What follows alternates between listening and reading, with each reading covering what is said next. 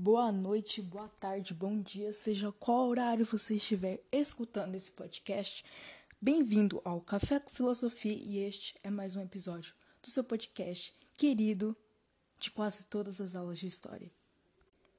No episódio de hoje, fala sobre emenda Platt. Hum, olha, que sacanagem que os Estados Unidos fez com a Cuba com esse acordo. Pelo amor de Deus, vem comigo que eu vou te explicar mais. A emenda Platt ela foi um dispositivo constitucional, como um acordo, um tratado assinado pelo Senado norte-americano, é óbvio, em 1901, para garantir que os Estados Unidos pudessem intervir política e militarmente na ilha de Cuba. Ó, depois tu fala como é que é Estados Unidos.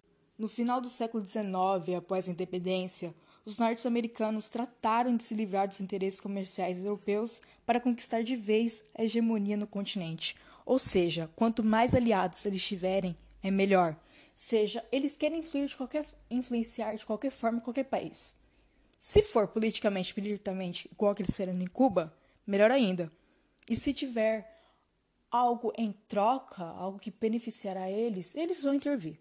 E com políticas articuladas, os Estados Unidos apoiaram a descolonização dos países vizinhos para tê-los como aliados. Foi o que eu expliquei, é atingir seus interesses geopolíticos e econômicos de forma efetiva.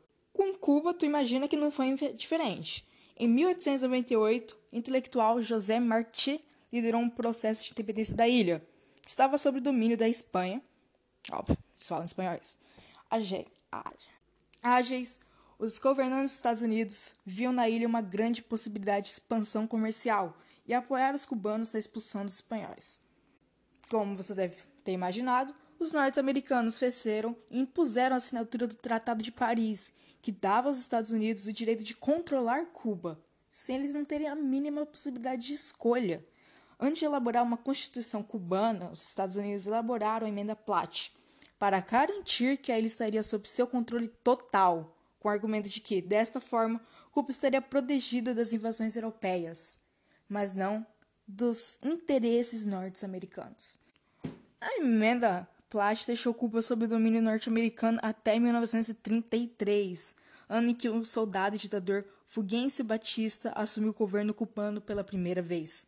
Segundo Fidel Castro, socialista que derrubou a ditadura de Batista em 1959, a emenda Platt determina pelos Estados Unidos determinada pelos Estados Unidos só contribuiu para a intensificação do colonialismo econômico na ilha.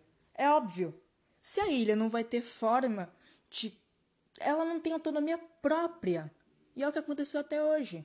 Tanto é que ela sofreu um embargo e diversas pessoas que foram para Cuba alguns anos atrás, agora não tem como, pandemia mundial, viram que era parada no tempo. Por quê? Estados Unidos fez um embargo contra ela. Embargou tudo. Pensa no Brasil. Vamos supor que o Brasil foi colonizado, quer dizer, foi colonizado não, foi dominado, estava em briga com Portugal, nosso colonizador, e os Estados Unidos foi ajudar a gente.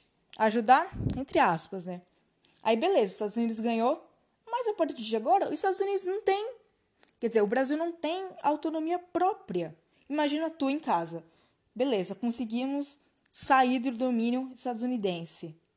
Aí os Estados Unidos, que controla o mundo, vai lá e te mete um embargo. Como é que tu vai comprar as coisas estrangeiras? Tu para no tempo. É óbvio. E com essa minha revolta, eu finalizo esse podcast. Bom dia, boa tarde, boa noite. Amo vocês do fundo do meu coração. Esteja atento daqui a uns meses o próximo episódio Café com Filosofia.